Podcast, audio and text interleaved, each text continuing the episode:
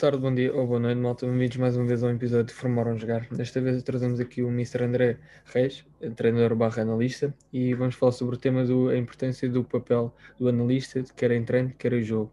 Como sempre, o meu nome é Tiago e agora passo a bola ao Fábio. Fábio. Antes de começarmos a nossa conversa, obrigado André por teres a disponibilidade aqui para falar um bocadinho connosco sobre este tema tão interessante e tão que está tão na vanguarda do futebol atual. E pronto, antes de darmos início à nossa conversa propriamente dita, ia-te pedir a ti para fazermos aqui um bocado do teu background, do teu percurso académico e profissional até agora. Certo. Uh, antes de mais, deixem-me agradecer-vos o, convite. Eu tenho acompanhado até com alguma regularidade uh, aqui o vosso trabalho e, e um, com alguns colegas meus também a, a falarem aqui com vocês e, e, portanto é, é, realmente um prazer estar aqui a falar convosco hoje e agradeço desde já o convite. A nível do meu background, um, pá, eu como jogador, fui um jogador mediano, digamos assim, uh, comecei muito cedo, uh, desde os 5, 6 anos que, que, comecei a jogar e joguei basicamente até entrar na faculdade, mais ou menos 11, 12 anos de, de futebol. E logo desde muito cedo que, que soube que queria estar ligado ao treino e ao jogo, uh, enquanto, enquanto profissional da área, desde pá, sétimo, oitavo ano já tinha, já tinha essa ideia muito, muito fixa e muito clara, e logo desde aí comecei a tentar um, construir eh, a minha carreira e, e, os meus objetivos foram logo, foram logo esses. Acabei depois por entrar na, na FMH, na licenciatura em Ciências do Desporto, com especialização em treino, em treino desportivo de futebol. E no meu primeiro ano de faculdade foi quando eu também comecei na área do treino, uh, no, no União Desportiva Vila Franquense, como treinador do Sub-9 e do Sub-11. Depois, no segundo ano de licenciatura, eh, também ainda no, no Vila Franquense, como adjunto do Sub-15 e treinador principal do Sub-9, e depois na parte final da época, ali mais ou menos dois meses com o Sub-17, e no último ano de licenciatura um, fui então para o, para o Sacavenense como treinador adjunto dos Sub-13. Um, depois, terminada a licenciatura, uh, ingressei no mestrado em futebol na Universidade de Lusófona e, hum, e, e continuei também no Sacavenense, passando agora para a equipa de júniores como treinador adjunto. Essa época na, na segunda divisão uh, nacional de júniores, onde conseguimos depois subir à primeira divisão. E no ano seguinte um, iniciei a época na, na equipa, com a mesma equipa técnica, na, na equipa de júniores Sacavenense, já na primeira divisão nacional. Um, e depois, ali na, mais ou menos na segunda, terceira semana de pré-época, surgiu então a, a, oportunidade de ingressar no, no, Departamento de Observação, Análise e Scouting da Federação de Portuguesa de Futebol. E, pá, como é óbvio, uma oportunidade destas não, não podia deixar escapar e, e pronto, e desde então que trabalho como analista na, na federação um, e tem sido uma experiência incrível. Acredito que sim, e acho que essa oportunidade que tu tiveste é uma oportunidade que podemos dizer de vida, entre aspas, claro, em toda ironia. André, aqui o primeiro tema, que é um bocadinho mais é, uma certa ironia do que é que é o analista em si, com o que é que, como é que apareceu, quais são os benefícios. A minha primeira pergunta para ti é, na tua opinião, relativamente ao aparecimento da análise e observação, ou neste caso o papel de analista, qual é que achas que foram os benefícios que trouxeram para o futebol? Sim, quando, quando nós falamos em análise de jogo, eh, lá está, como, como o Fábio também estava a referir há pouco, é importante termos a noção que isto pode parecer um tema novo, mas não é assim tão novo quanto isso. Já se fala em análise de jogo ah, desde a década de 60, mais ou menos. Ah, os primeiros registros são, são nessa altura, nos Estados Unidos, associado ao futebol americano, basquetebol, ah, ainda com uma análise muito rudimentar, mais, mais sobretudo um método, de análise mutacional, aquela questão de contar passos, contar lançamentos, mas pronto, já desde então se falava em análise de jogo e como é lógico, daí para cá a análise, este, a análise em si e sobretudo o papel do analista tem vindo a ter uma, uma evolução tremenda e o analista em si tem ganho cada vez mais importância um, no jogo, no jogo, no fenómeno que é o futebol no geral. Na minha opinião, o analista, eu gosto sempre de, de classificar o analista como um treinador e para mim, antes de ser analista, deve sempre ser treinador. Ou seja, deve ser alguém que percebe eh, do treino e do jogo. E, e neste sentido, uh, o analista deve ser integrado na equipa técnica, fazendo parte dela como, como membro efetivo, na minha opinião, um, e portanto, penso que cada vez mais o papel do analista estará, estará ligado ao treino, uma vez que, digamos que as suas valências relativamente não só ao conhecimento do jogo, mas também ao conhecimento dos adversários, uh, podem trazer, na minha opinião, melhorias significativas àquilo que é o processo de treino e, se pensarmos em última instância também à performance da equipa. E, portanto, eu acho que, é, que é, o principal, os principais benefícios são mesmo, são mesmo esses. Um, maior e mais aprofundado conhecimento do jogo, quer da própria equipa, quer do adversário, o que pode trazer uma melhoria considerável ao processo de treino e, em última análise, à própria, ao próprio desempenho da equipa. Claro que sim, acho que uma das grandes valências já está é, falando aqui de uma perspectiva mais amadora de que foi um processo ou analista numa equipa de, de, formação, acho que é um bocadinho assim como tu disseste e bem, acho que eh, para além de sermos analistas somos primeiro treinadores e a partir daí temos este papel quase secundário de podemos avaliar não só a nossa equipa, mas também a equipa adversária. Agora, ficando aqui um bocadinho de, de outro papel importante que é que achas quais são os critérios essenciais que o analista deve ter? Que bases, ou neste caso capacidades que deve ter para realizar este papel? Uhum. É assim, como eu disse, lá está. Um, um analista deve ser sempre primeiro um treinador e, como tal, o conhecimento do jogo e o conhecimento do treino devem ser a base daquilo que é uh, qualquer treinador, o analista inclusive, mas falamos de treinador de guarda-redes, preparador físico, na minha opinião, uh, todos eles devem ter como base o conhecimento do treino e, e, e do jogo. Isso deve ser a base. Depois, a partir daí, existem algumas especificações um, desde logo algumas skills sociais que permitam também a integração do analista, não só dentro da equipa técnica, mas no próprio grupo de trabalho. Ah, e depois, algo que também é muito falado hoje em dia,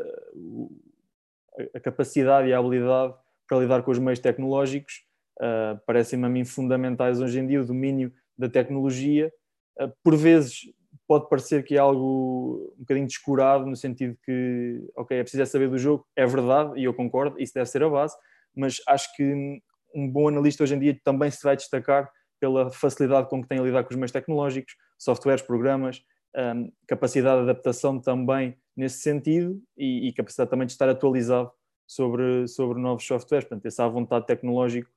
um, para mim é, é, fundamental, mas mais uma vez reforço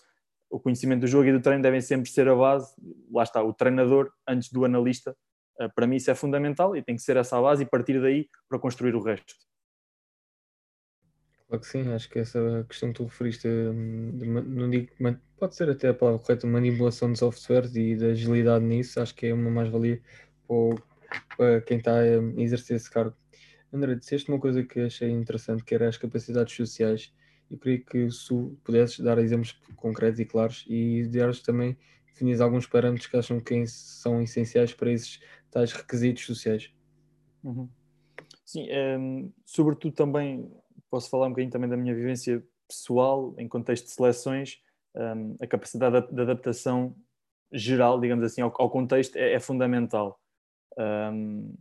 enquanto analista que pertence a um departamento de análise, nós uh, temos contacto com várias seleções, desde futsal, futebol praia, futebol um, de formação masculino e feminino, e portanto essa capacidade de adaptação e de, e de o analista entender o contexto onde está, perceber a equipa técnica com que está a trabalhar, na minha opinião, é fundamental. Isto no contexto em que eu me insiro, mas considero que mesmo para um analista de clube, essa capacidade de adaptação é, é, muito importante. Depois, a capacidade também, destacaria também a capacidade de, de trabalhar sobre muito volume de trabalho, digamos assim, uh, porque hoje em dia é, é, é usual e sobretudo os analistas de clube sentem, sentem eventualmente sentirão mais que eu até, uh, porque numa semana tem uma quantidade absurda de informação para processar, para produzir, e portanto essa capacidade de lidar com, com grandes volumes de trabalho também acho que é fundamental. Um, e depois, algo que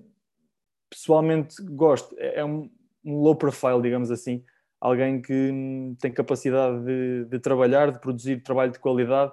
Uh, mas sem, sem exibicionismo, sem, sem low profile, acho que é mesmo essa a melhor definição. Diria que essas três características uh, são fundamentais: capacidade de adaptação, capacidade de lidar com grandes volumes de trabalho, lá está também aqui a capacidade de trabalhar sobre pressão um, e o low profile. Diria que são assim as três bases, mim, pelo menos que eu tento ter enquanto, enquanto analista. Sim, André já e como nós até já falámos um bocadinho antes da conversa, isto também é um tema que me toca aqui muito, muito àquilo que é a minha prática diária, e acho que uma coisa que tu também tocaste que é a capacidade de lidar com um grande volume de trabalho. Nós já vamos tocar um bocadinho naquilo que é o trabalho de seleção, mas eu pelo menos sinto que o analista tem que ser, para além de ter capacidade de lidar com este grande volume de trabalho, tem que ser muito organizado. E tem que ter um microciclo muito próprio porque a certa altura tu estás a trabalhar na análise do jogo anterior, mas já com a questão do adversário em cima e tu tens que gerir as duas coisas com relatórios, com vídeos para fazer e por aí fora. Acho que isso é muito importante. E tu também tocaste noutro ponto fulcral, na minha opinião, e que eu já falei noutra conversa aqui em contexto de podcast, que é, é a questão do conhecimento do jogo. E uma, uma coisa que se fala muito hoje em dia que é a questão da, da análise das tendências, desta capacidade do analista de estar sempre, e vou utilizar outra vez a, a palavra, na vanguarda daquilo que são alguns padrões no futebol atual que, se, que acabam por ser certas inovações. Por exemplo, a questão das marcações individuais. Estar atento, ver jogos destas equipas, cortar, perceber que soluções é que existem para isso. E eu gostava de saber como é que tu, no teu contexto, consegues manter atualizado sobre estas tendências do futebol e que, e que utilidade é que depois consegues ter em contexto de seleção? Uhum. Sim, hum, é uma excelente pergunta. Eu, eu desde cedo que sempre procurei ver, ver jogos de equipas que me chamam a atenção. Desde logo as equipas do Guardiola, como é quase uma panagem, não é? É, é comum, é a maioria dos analistas gostar das equipas do Guardiola, porque realmente são equipas complexas e onde há muito sumo para espremer, digamos assim. Eh, e, portanto, uma forma de me manter atualizado é muito por aí, é ver equipas que gosto, ver equipas também que não gosto, mas que fazem coisas uh, diferentes, um, sobretudo de, de, alto nível. Eventualmente Champions, Premier League, Liga Espanhola, Liga Italiana, pronto. Procuro com alguma regularidade ver, ver jogos dessas equipas. Depois, o, o, transporte disso para o meu contexto. Um, eu estando num contexto de seleções, acabo também por eu próprio, ao fazer o meu trabalho de análise, lidar com equipas já de, de, qualidade muito, muito boa e já com pormenores muito bons, que me permitem também a mim uh, ter essa, essa atualização. Um, o transporte desse tipo de conteúdos para o, para, para o meu contexto vai muito depois também da, das equipas técnicas com quem trabalho e, e lá está. Eventualmente procuro, procuro, por exemplo, não estou a dizer nada de novo, a maioria das seleções de formação uh, de Portugal joga em 4-3-3 clássico, com algumas variações, mas qualquer pessoa que observe consegue perceber isso. E, tenho procurado nos últimos tempos uh, ver equipas que não só que uh, jogam nesse mesmo sistema para perceber outro tipo de dinâmicas que eventualmente possam ser utilizadas, mas também perceber como é que os adversários tentam contrariar esse tipo de, de, de, sistemas e de padrões de jogo para eu próprio, enquanto analista, já estar preparado para aquilo que os adversários possam vir uh, a fazer uh, quando jogam contra nós. Isto para dar um exemplo um bocadinho mais, mais prático. E depois é tentar transportar isso uh, e passar essa informação aos treinadores com a abertura natural que existe e com, e com, através de conversa acabamos por falar um bocadinho disso e discutir esse, esse tipo, esses temas. Um, é muito por aí, acho que é muito por, lá está, por influência e procurar aquilo que são treinadores de referência para nós um, e, e, tentar segui-los e perceber o que é que eles estão a, a, fazer de novo e também adaptar ao contexto. No, no, meu caso, eu sei perfeitamente como é que as equipas de Portugal uh, jogam, quer masculino, quer feminino, independentemente do, do, contexto, e portanto procuro também perceber o que é que se faz no, no mais alto nível um, para perceber o que é que pode ser adaptável e, e lá está, depois a decisão, como é lógico, não depende de mim, mas eh, em tudo o que eu puder estar preparado para, para dar resposta a isso, eh, procuro fazê-lo. E acho que esta é também, nós há um bocado estávamos a falar da questão daquilo que é o trabalho de análise agora e o que era há 30, 30 anos atrás. Acho que hoje em dia nós temos uma grande vantagem que é termos coisas como o iWinstat, o iScout e conseguimos ver jogos de todas as equipas do mundo e acho que isto faz o nosso conhecimento do jogo andar muito mais rápido. E agora, isto é tudo uma parte qualitativa do jogo, é o conhecimento do jogo. E agora eu gostava de fazer uma pergunta em relação aos dados quantitativos, que acho que têm crescido cada vez mais. tem ganho cada vez mais predominância no trabalho no analista, não só pela importância em si que tem, mas também acho que em termos mediáticos, com os sites como o Goalpoint e por aí fora, trazem muita questão dos dados quantitativos. Os expected goals e todos estes parâmetros já são comumente utilizados na gíria futebolística até. Eu gostava de saber, para ti, o que é que,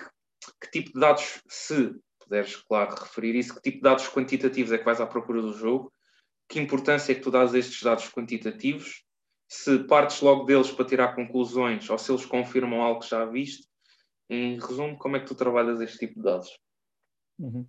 Olha, pegando aí na parte final da, da tua pergunta, uh, não, nunca parto dos dados quantitativos para tirar qualquer tipo de ilação. Procuro sempre, e acho que eu e, e, todos os analistas do departamento, partimos de uma base qualitativa,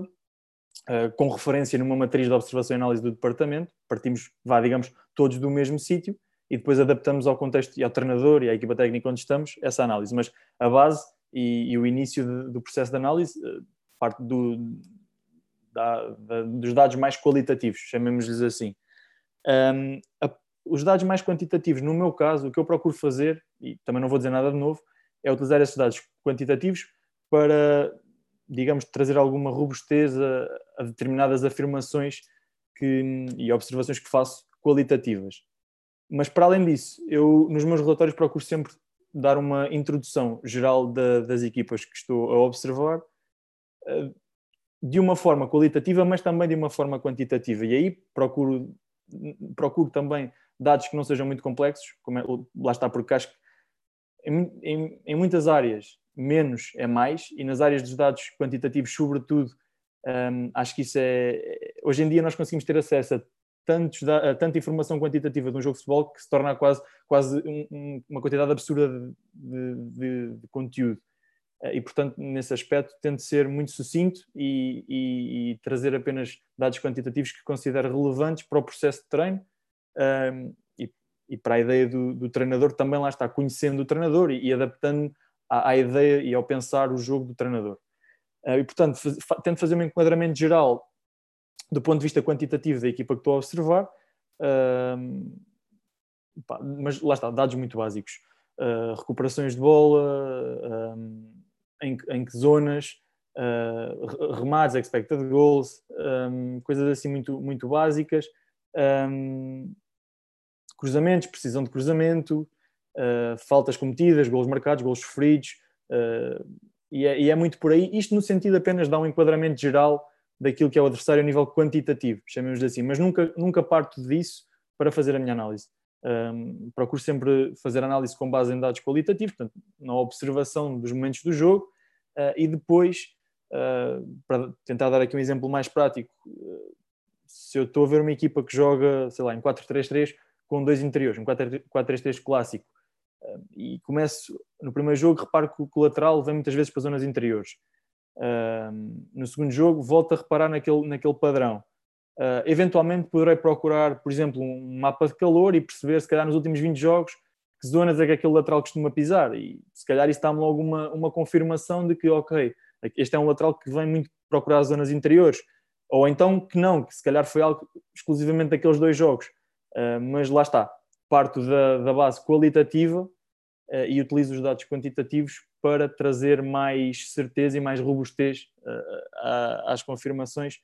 um, e às afirmações que faço qualitativas. É, é muito por aí. E isto depois entronca também um aspecto que tu falaste, que a questão do ser sucinto, acho que também entronca um bocadinho com o que já falámos anteriormente, daquilo que são as skills sociais do analista. Porque se nós formos ver bem, hoje em dia um treinador principal de uma seleção ou de uma equipa pá, tem tanto com que se preocupar que se o analista chega lá com um relatório enorme de dados quantitativos e qualitativos, com uma hora de vídeo ou o que seja, lá está, eu acho que o analista também tem que ter aqui este, esta capacidade de filtro, de filtrar esta informação toda. Sem dúvida, sem dúvida. É, é fundamental a capacidade do analista transformar esses dados, quer sejam eles qualitativos, mas sobretudo os quantitativos, porque realmente aparecem em maior quantidade,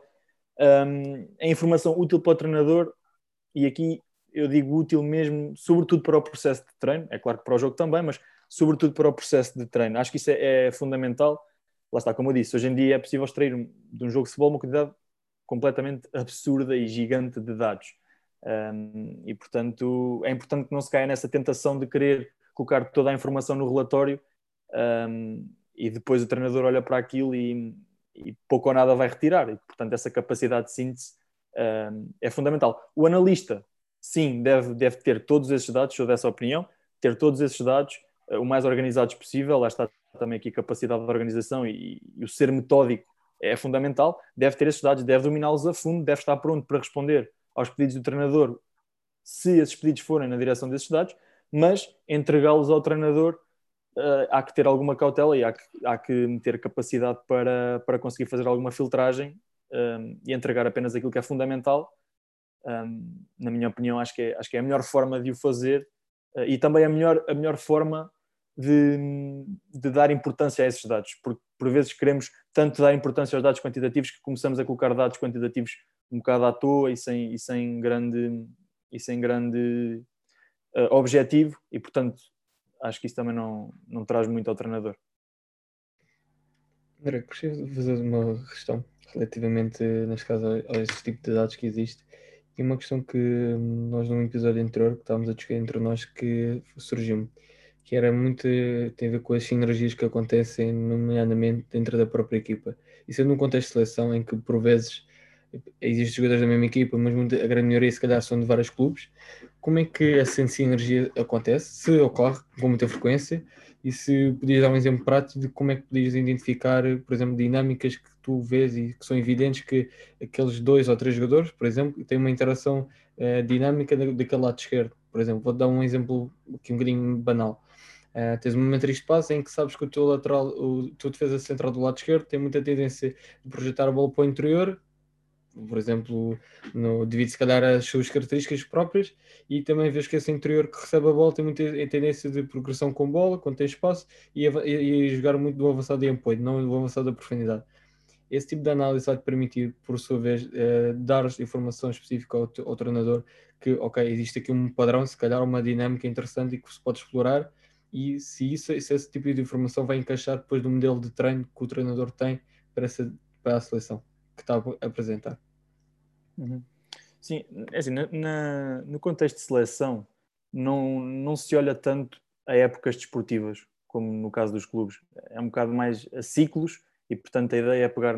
uma geração sub-15 um, e olhar para aquele ciclo até aos sub-20, sub-21. Uh, é claro que a geração vai alternando, mas um, idealmente a base da geração um, deverá, deverá manter-se e, portanto, parecendo que não acabam por ser muitos anos uh, com mais ou menos a mesma base a jogar junta e é possível criar, sem dúvida, é possível criar esse tipo de sinergias e assim basta, basta ver o Sub-21 uh, eh, nos últimos jogos, é, é, completamente eles já jogam, já jogam completamente de olhos fechados uns com os outros e portanto um, ehm, isso é perfeitamente fazível. Isso na, em relação à análise um, ehm, é uma pergunta interessante, até porque uh, nós procuramos fazer esse tipo de análise individual e perceber uh, de que forma é que os jogadores também estão a interagir entre eles. Um, e, na minha opinião mais pessoal agora, um, acho que é fundamental termos essa percepção. E até mesmo, se tivermos na dúvida, eventualmente, se tivermos na dúvida entre dois jogadores, o facto de poderem, por exemplo, jogar juntos no clube poderá ter peso, na minha opinião, mais uma vez digo, isto é a minha opinião, um, lá está, para, para beneficiar essas sinergias. O tempo para treinar toda a gente sabe, em seleções é reduzido, porque o é, e portanto é esse, esse tipo de, de, informação tem mais peso do que se calhar eventualmente teria num clube. Um, lá está, o momento de forma é importante, uh, o, o, conhecimento dos jogadores entre eles também é importante, um, e como estamos a olhar a ciclos e não a épocas, portanto estamos a olhar um período de tempo muito mais longo, um, esse conhecimento que os jogadores vão adquirindo uns dos outros, mesmo jogando em clubes diferentes, um, acaba por, por, por, ser fundamental naquilo que é o processo de treino e, e, o, e, o, jogar da equipa também vai evoluindo ao longo desse ciclo, ao longo desses anos, uh, procurando sempre extrair o melhor de cada uma das individualidades, mas, e, e esse é que é o principal objetivo, extrair o melhor do coletivo. E, portanto, essas, essas sinergias é sempre, são, sempre, são sempre algo que nós procuramos, os treinadores procuram, um, e que nós, enquanto analistas, procuramos também perceber quais quais são, quais as melhores, um, e, e, tentar transmitir essa informação ao treinador para que ele depois possa decidir em conformidade um, tendo essa informação toda na sua posse. Este, esta questão que o Tiago colocou, por acaso, foi de uma conversa muito interessante que nós tivemos na altura, isto na sequência do quê? Eu costumo fazer sempre a matriz de passos da nossa equipa, sempre a seguir a cada jogo. E uma, uma coisa que é muito curiosa é, apesar de em termos da matriz posicional a coisa se manter relativamente semelhante, isto se o sistema de jogo também for o mesmo, as relações de passe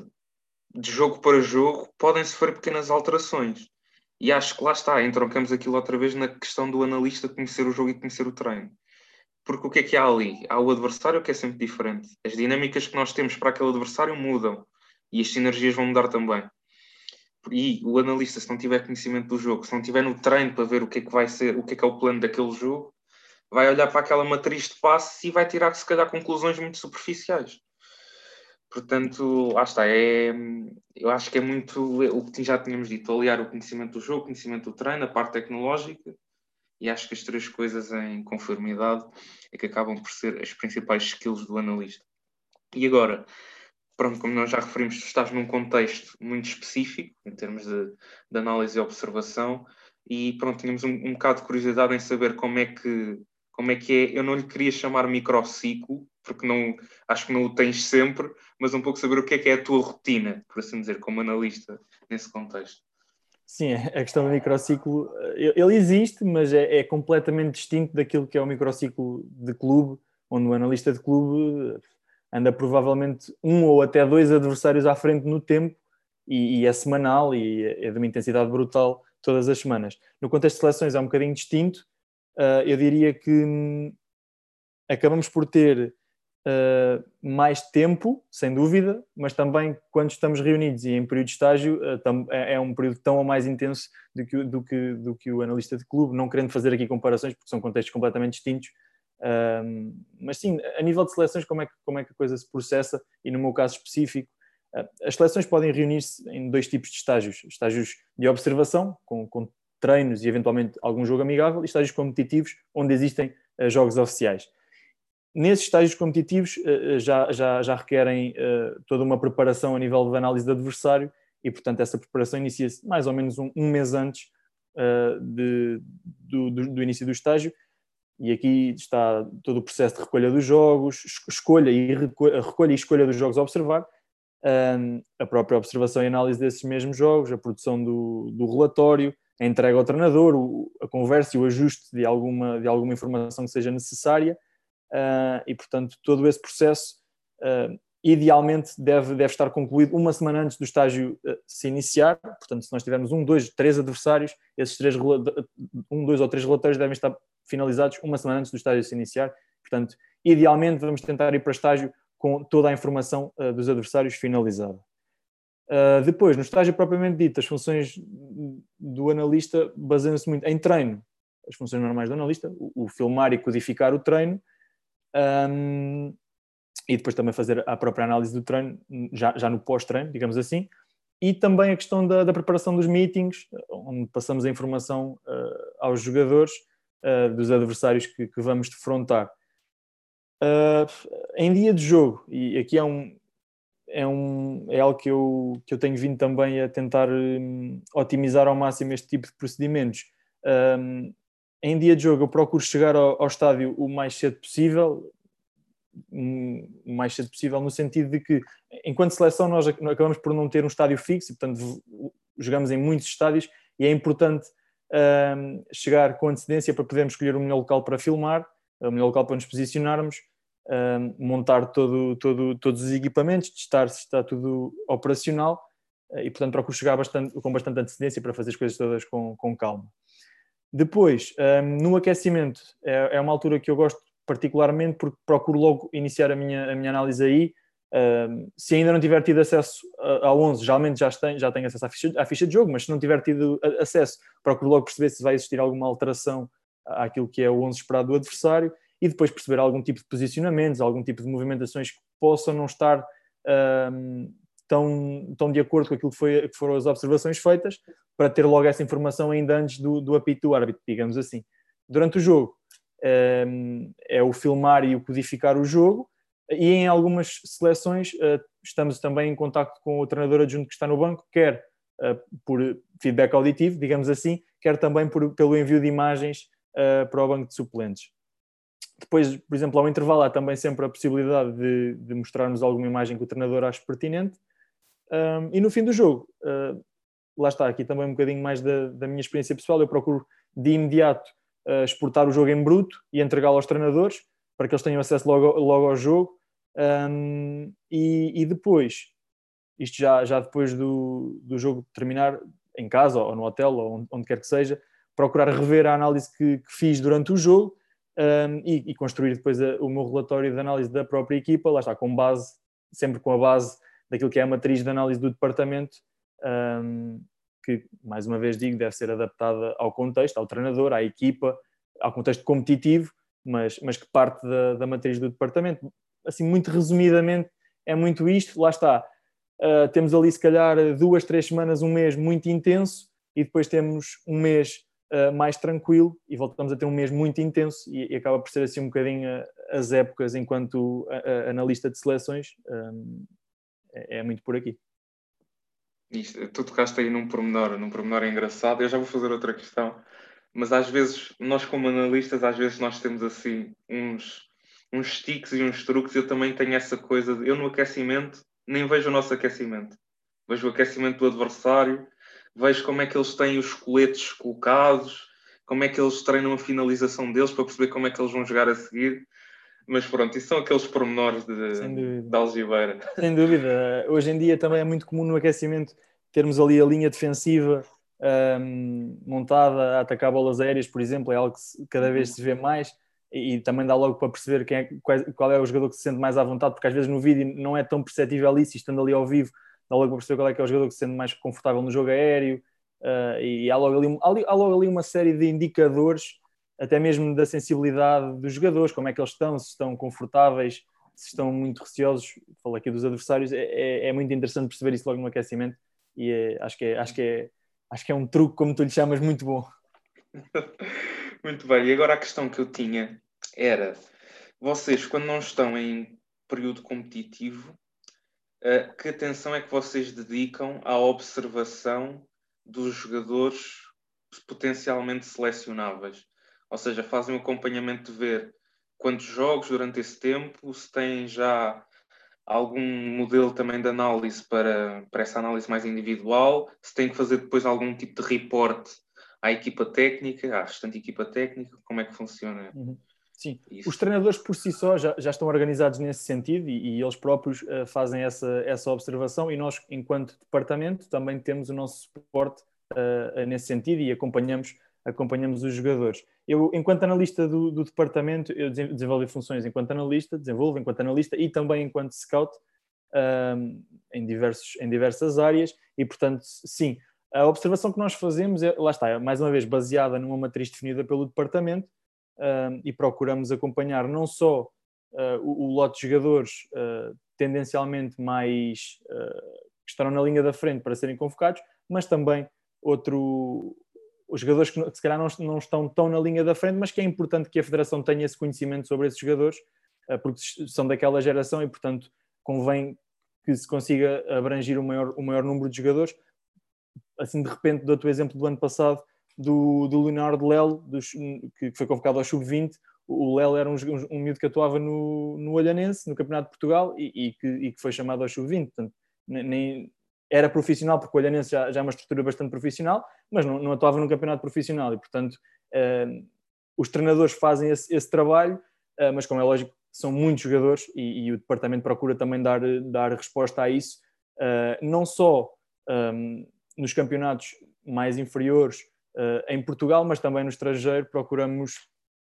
chegar a, ao maior número de jogadores e sempre que possível fazer essas observações regulares uh, para manter sempre as equipas técnicas atualizadas. Esse é um trabalho que o departamento tem feito com, com uma qualidade extraordinária e dei-te o exemplo do Leonardo Lelo, posso dar-te o exemplo, por exemplo, também do Dani Mota, que até há uns tempos ninguém sabia quem era o Dani Mota e agora uh, tem feito um brilharete ao, ao serviço sub-21 e, portanto, é, é fundamental esse tipo de, de, processos e o Departamento tem feito um trabalho muito bom nesse sentido. Uh, lá está, em, em, consonância com os treinadores, tem sido, acho, acho que se tem desenvolvido um trabalho muito bom um, no scouting, digamos assim. André, queria fazer-te uma questão relativamente a uma coisa que tu disseste anteriormente e neste caso era mais tem a ver com a partilha de informação, neste caso se calhar até no momento do intervalo e até se possivelmente um período pré-jogo. E como é que, por exemplo, como tu disseste e também apoiando aquilo que o Fábio disse, vocês têm de ser muito simples quando é a tal questão da apresentação, possivelmente da própria equipa ou da do meu adversário para a equipa, ou neste caso para a seleção. Sendo assim, como é que seria neste caso um dia ou uma apresentação, neste caso uma palestra, que acho que é assim a palavra mais correta, que vocês eh, vaziam, tendo em conta qual é que seria a informação mais pertinente para que a equipa tivesse alguma consciência, de modo geral, daquilo que é a equipa adversária? Sim, um, ehm, voltando, se calhar é mais fácil explicar isso, voltando um bocadinho atrás, falando naquilo que é o microciclo ou a rotina do analista. E, e basicamente isto, eu vou dizer isto de uma forma geral, não quer dizer que seja sempre assim, porque lá está, depende muito de treinador para treinador, mas de uma forma geral, o que nós procuramos fazer enquanto estrutura uh, da federação uh, é mostrar a organização ofensiva e a transição defensiva uh, num dia e no, treino, e no treino desse mesmo dia trabalhar sobre essa informação, no dia a seguir organização defensiva e transição ofensiva e no treino trabalhar sobre essa informação e depois os esquemas táticos exatamente no mesmo no mesmo sentido. Isto também não é nada de novo, acho que é algo bastante comum até que se faz de cima a baixo, desde os profissionais até, até, até aos menos profissionais, uh, portanto não é nada de novo. Um, e, e, passa muito por aí. Uh, a ideia é sempre tentar passar o mínimo, não, o mínimo de informação no sentido de ela ser compacta e concisa para os, para os jogadores. Um, pessoalmente, eu não, não gosto de, de palestras superiores a 8 minutos, já, já me custa um bocadinho. 5, 8 minutos acho que é o ideal, acho que é o, o mais que suficiente para passar ideias-chave aos jogadores. E, e, e, nesse sentido, dentro desta dinâmica que eu, que eu referi, é isso que, que, se procura fazer. Lá está, mais uma vez repito, isto é uma dinâmica muito, muito geral, não quer dizer que seja feita assim por todos os treinadores, uh, mas de uma forma geral é assim que, que, que, o fazemos e procuramos sempre ser o mais concisos uh, nas informações que passamos. Para dar um exemplo mais prático, um, sei lá, em organização ofensiva procuramos perceber como é que a equipa inicia a construção, uh, como é que é o posicionamento inicialmente, qual é que é a estrutura base da equipa, como é que inicia a construção, por onde é que liga o jogo, como é que entra no último terço, uh, como é que procura criar situações de finalização, mais por cruzamento, mais por remates de meia distância, mais por combinações no corredor central, enfim é, é, um bocado por aí e tentar eh, dar uma ideia geral daquilo que são uh, os padrões da equipa e, e, depois também a nível individual é, é algo que, que, eu procuro fazer, uh, tentar destacar as individualidades mais fortes do adversário e, e também fazer chegar essa, essa, informação aos jogadores. Penso que isso é, é fundamental também. Concordo absoluto. Uh, aliás, acho que, como tu disseste, acho que é o ABC, podemos dizer assim, se existe um que toda a gente que se quer, como tu disseste bem, profissional ou menos profissional, deve, deve realizar e realiza. Agora, uma questão mais a nível individual, se numa situação de seleção, se os jogadores muitas vezes procuram-te para se perceber duas situações. A primeira situação, o seu desempenho, o que é que podem melhorar, porque lá está, é um contexto diferente, são opiniões também até diferentes, por exemplo, no seu próprio clube e se, por exemplo, eles procuram saber informações relativamente aos adversários mais próximos, poderão apanhar. Sim, sem dúvida. Isso foi algo que, que eu notei bastante e que me deixou extremamente agradado nesse sentido. Nas duas coisas. Uh, tive jogadores que me procuraram para, para, para, fazer, para perceber, uh, nem que fosse para, para me pedirem o jogo, olha, gostava de ver o jogo, às vezes mesmo só no sentido, quero ver, quero ver como é que me comportei, uh, pedem opinião, como é, como é que correu, o que é que achaste. Nesse sentido, sim. Uh, é claro que, os treinadores também, também fazem esse, esse, esse papel e também, e também acompanham os jogadores nesse sentido, uh, mas sobretudo também para perceber dos adversários. Epá, olha, o lateral, epá, como é, qual é que, que extremo é que eu, é que eu vou defrontar. É um gajo que gosta muito de ir para cima, vai muito num contra um, ou procura mais entrar em combinações, procura movimentos interiores, enfim, procuram, procuraram nesses, nos, nas duas vertentes, tanto para eles próprios perceberem como é que se tinham comportado, como para, para tentarem uh, reter alguma informação dos adversários Isso também foi algo que me deixou extremamente contente, porque também demonstra que, que o jogador jovem também está cada vez mais evoluído nesse sentido. Um, epá, acho que isso é, é, é de louvar. No meu caso, eu, eu, como estive diretamente a trabalhar com, com o Sub-20, a maioria deles, aliás, todos já, já eram jogadores profissionais e, portanto, também nos próprios clubes já era algo comum, uh, digamos assim, e, portanto, eles próprios já o, já o faziam com muita naturalidade. Eu acho que isso não só mostra que o jogador, que o jogador jovem está, está a evoluir e está, está cada vez mais interessado, como mostra também que o trabalho que é feito nos clubes um, é cada vez mais sustentado e cada vez melhor, e acho que isso é também de, de louvar e de destacar.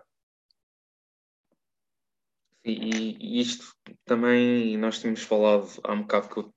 com algumas jogadoras que eu tenho, nós tentamos fazer também muito esse trabalho de aculturação, de habituá-las a ter, a ter este tipo de estímulos, a receber coisas do adversário, do adversário direto em campo, a receberem coisas individuais delas. E lá está, eu acho que isto só serve e nós falamos muitas vezes e fala-se muitas vezes que os jogadores veem cada vez menos futebol. Pá, tá bem, então se calhar nós como analistas também podemos trabalhar um bocadinho essa parte, dar-lhes essa cultura de jogo. Agora, uma outra questão que eu iria fazer, e aqui já é um bocado mais de complexidade, e eu sei que em termos de contexto, vai ser. Podem haver diferenças aqui entre o contexto de clube e o contexto de seleção, e que entronca também com a questão da, das skills sociais, por assim, do analista, que é a sensibilidade que tem que se ter quando se faz a apresentação de conteúdos ao grupo. Isto porque eu vou passar a explicar. Imaginemos que fazemos uma análise da nossa equipa em vídeo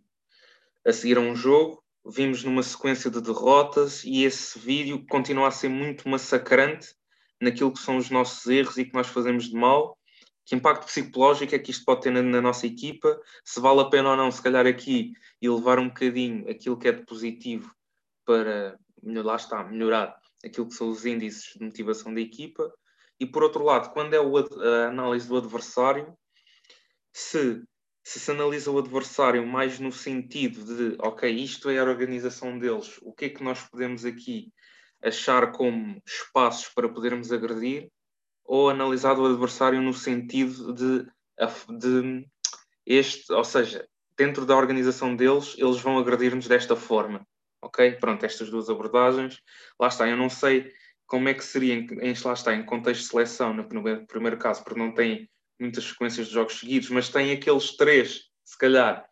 em que se calhar podem ter dois, duas derrotas, por, por exemplo, e, a, e essa análise a seguir, lá está, era perceber um bocado o impacto que isto tem. Sim, lá está, o microciclo acaba por ser, uh, por um lado, muito definido e tudo muito pormenorizado a nível logístico, digamos assim, mas tem, tem sempre essa abertura para que se, se, se o treinador achar uh, que não se realize esse tipo de análise ou que se realize de uma outra forma, para gerir esses, esses, índices, esses índices motivacionais, que eu acho que é também fundamental, e o próprio analista, lá está, como treinador, tem que ter a capacidade de perceber isso e, e eventualmente, até logo na análise que leva ao treinador, uh, já ter isso em conta, uh, acho que é fundamental. Se nós vimos de duas derrotas, se calhar o relatório que eu vou apresentar ao, ao, Mister, se calhar não vai ser tão focado nos erros, não que eu não o mostre, não mostre esses erros, uh, não é isso, mas se calhar o relatório que vou entregar uh, poderá eventualmente enfatizar isso, mas claro que isto é sempre algo definido uh, pelo treinador e, e, e, com o treinador, nesta, nesta relação analista-treinador principal, mas, mas acho que é um, um fator que temos que ter em conta, quer em contexto de clube, quer em contexto de seleção, e por vezes o, o facto de ser em contexto de seleção pode trazer um, um, um bocadinho esses índices motivacionais um bocadinho aos extremos, quer para o bom, quer para o mau, estamos a representar o país, acaba sempre por ser uma ligação emocional muito grande, quando se ganha é incrível, a sensação de ganhar e ter uma vitória pelo próprio país é uma coisa incrível. Quando se perde, o peso também pode ser maior e, portanto, há que ter, há que ter a capacidade de, de gerir isso. E, e, felizmente, todos os treinadores, desde formação, futebol praia, futebol futsal, masculino, feminino, todos eles têm muito presente isso e todos eles fazem, fazem um trabalho excepcional nessa gestão daquilo que é a parte emocional. Um, referindo à segunda parte da questão, na forma de, de ou seja, de Sim, pronto, como, como olhar para a organização do adversário, era como isso, exatamente. Como ser agredido, pronto. Exatamente, exatamente, exatamente. A, a, questão aí, eh, eu acho que diria que se calhar é um bocadinho 50-50. Eu pessoalmente prefiro procurar onde é que nós podemos agredir o adversário, mas acho que temos que passar sempre as duas informações. Por um lado, um, para que, que, os jogadores tenham noção um, daquilo, de onde é que poderão estar mais expostos, daquilo que o adversário é mais forte a fazer, e por outro, que tenham também noção uh, e tentar sempre também adaptar aquilo que é a nossa ideia de jogo, um, por onde é que podem agredir o adversário. Lá está. Uh, se nós somos uma equipa que, que, vou dar um exemplo completamente aleatório, que, que, jogamos muito jogo exterior e que procuramos entrar no último terço muito por fora, se o adversário, uh, porventura, é muito forte a defender os corredores laterais, se calhar, eventualmente nós já nos iremos adaptar uh, nesse sentido e, portanto, toda essa informação, lá está, como estavas a falar há pouco, tem que entroncar toda ela, não só naquilo que é passado aos jogadores, mas também naquilo que depois é feito no processo de treino uh, e na adaptação que deve ser, que deve ser realizada uh, nesse sentido. Mas acho que tem que ser um bocadinho das duas coisas e eu procuro fazê-lo. Uh, dar a informação daquilo que o adversário é forte, mas também daquilo onde nós podemos feri-lo mais, digamos assim. Sim, e a outra, por acaso, era uma questão que entretanto me passou, porque um, entretanto estávamos a falar de outros assuntos, mas era a questão do intervalo. E eu vou falar um bocadinho da minha experiência e depois gostava de saber um pouco um, o que é que tu pensas sobre isso. Eu sinto que o intervalo é uma altura de tanta. é tanta tensão ali, é, o tempo é tão curto que aquilo tem que ser dois, máximo três lances tem que ser uma coisa coletiva que tenha verdadeiramente grande impacto no nosso jogar e, e não pode passar disso. Eu acho que os jogadores estão ali, é, uma, é, é um momento tão, tão emotivo e por aí fora que eu acho que se começa ali em grandes delírios, eles desligam e a mensagem não passa e é tempo que é desperdiçado e são imagens que o impacto que nós queremos ter não vai haver. E eu gostava de saber, principalmente a esse nível, como é que vocês fazem esta seleção de momentos? O que é que para vocês é essencial? Sim, é, eu até diria que, e aqui falando um bocadinho mais da minha opinião pessoal, maioritariamente não mostraria imagens ao, ao intervalo, precisamente por essa questão. É um momento essencial para mim para que, os, para que os jogadores possam repousar, descansar. Não só fisicamente, mas também psicologicamente, para que possam respirar um bocado e acho que isso é, é fundamental. Agora, é claro que, que há um ou outro pormenor uh, que, possa, que possa fazer todo o sentido de mostrar, e aí, um, ehm, como tu e bem referiste, deve ser algo muito curto, muito conciso, muito direto e também muito um, coletivo, diria eu, um, no sentido em que para passar essa informação aos jogadores seja algo muito rápido e, e, que sejam, e lá está, que sejam ajustes que sejam realmente possíveis de se fazer ao intervalo, porque se quisermos estar a fazer um ajuste de uma dinâmica muito complexa, ao intervalo poderá, poderá ser eh, complicado e poderá ter o efeito oposto. Uh, portanto, idealmente, não, eh, não, não, opinião pessoal mais uma vez, não, não sou assim grande fã de mostrar imagens ao intervalo, mas uh, acho que poderão ter impacto e poderão ter importância uh, quando bem, bem definidas, quando bem escolhidas e, e, e, de uma forma muito mais coletiva e não tanto individual, porque para mim o intervalo é mesmo uma altura em que os jogadores devem, devem aproveitar para repousar, uh, eles próprios, e não só fisicamente, psicologicamente, até acho que mais psicologicamente, uh, porque um, realmente o jogo, e sobretudo neste contexto onde estou a nível de seleções, um, é um jogo intenso, uh, com, com jogadores já, já de, de, um nível bastante, bastante bom e, portanto, esse descanso psicológico acho que é, acho que é fundamental para que o jogador reentre na partida também uh, renovado e com capacidade de dar resposta ao que aí vem. Hum, André, pegando uma situação que tu referiste anteriormente, que acho que é uma situação que tu até próprio uh, louvaste, que é a situação do que o, jogador, o jovem jogador agora procura ser mais maduro em termos culturais de, do jogo. Referindo a isso, e disseminando a tua opinião, quando temos, neste caso, a apresentação dos jogadores da própria seleção, ou nestes estágios de observação até, até o próprio estágio de competição, um, na tua opinião, achas que é essencial, de uma maneira inicial, se calhar, sendo como tu disseste e bem referindo anteriormente, que já temos uma base sucinta desde as camadas de formação até ao patamar onde eles pretendem chegar, que é a seleção A, achas que seria interessante, já porque se calhar existem poucos momentos de convivência de seleção,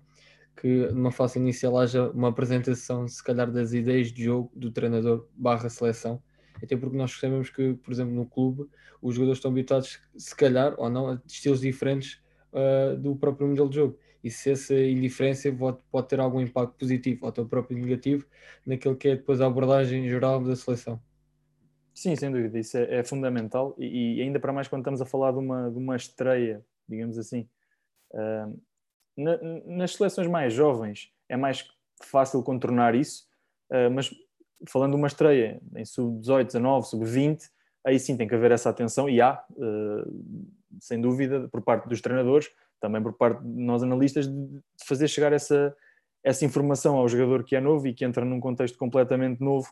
uh, que, como tu disseste, pode ser completamente distinto daquilo que ele tem no clube ou não, até pode ser semelhante, mas é, é importante ter uma conversa com esse jogador e, e prepará-lo para aquilo que são as ideias, as dinâmicas e até mesmo a nível logístico, como é que as coisas se processam dentro do, do, contexto de seleção, é fundamental que haja, que haja esse acompanhamento e a Federação, nesse aspecto, uh, faz um trabalho impecável, não só na parte, digamos, mais técnica, mas também na, na parte mais logística. Os team managers desempenham um, um papel fundamental e que eu, eu próprio até, até, até estar inserido no contexto de federação não tinha noção, mas é, é, um trabalho também fundamental nesse aspecto de integrar o jogador e de, de o fazer sentir-se à vontade com todas essas dinâmicas. E aqui falo um bocadinho extra-jogo, extra parte mais técnica, um, mas fazem um trabalho fundamental. E depois, naquilo que é o jogo, o treinador também tem sempre, tem sempre essa atenção, procura de uma forma individual uh, reunir com o jogador, inteirá-lo daquilo que são os processos, e depois é, é o processo de treino, uh, que para mim é, é sempre a base de tudo e que, e que deve ser aí que o jogador realmente se inteira de, de, de, todos, de todas as dinâmicas. E, e, o próprio treinador também procura, quando, quando traz um, um jogador novo, que ele próprio também já venha encaixar naquilo que é a ideia do, do jogador. E, portanto, uh, o jogador não vem para um contexto que é completamente distinto às suas características. Isso acho que é, acho que é importante também. Uh, por isso, sim, essa, essa adaptação é, é, tida em conta e acho que é fundamental para que depois, não só a performance individual, mas também o coletivo também saia, saia a ganhar.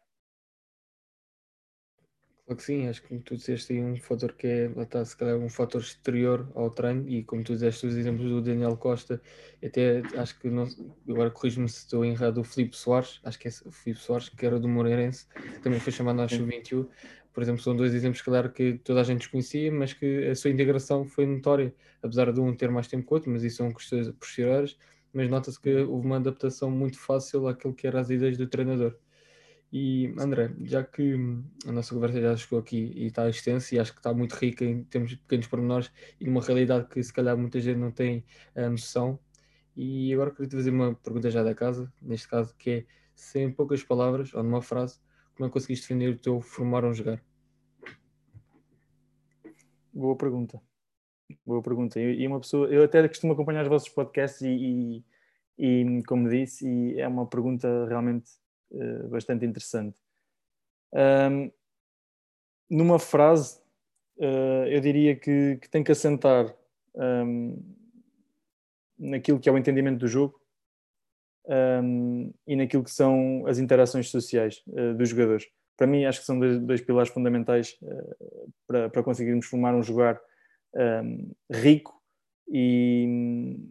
e acho, que, acho que é muito por aí. Um forte entendimento do jogo e depois que os, que os jogadores se, se relacionem dentro desse mesmo jogo de uma forma um, eficaz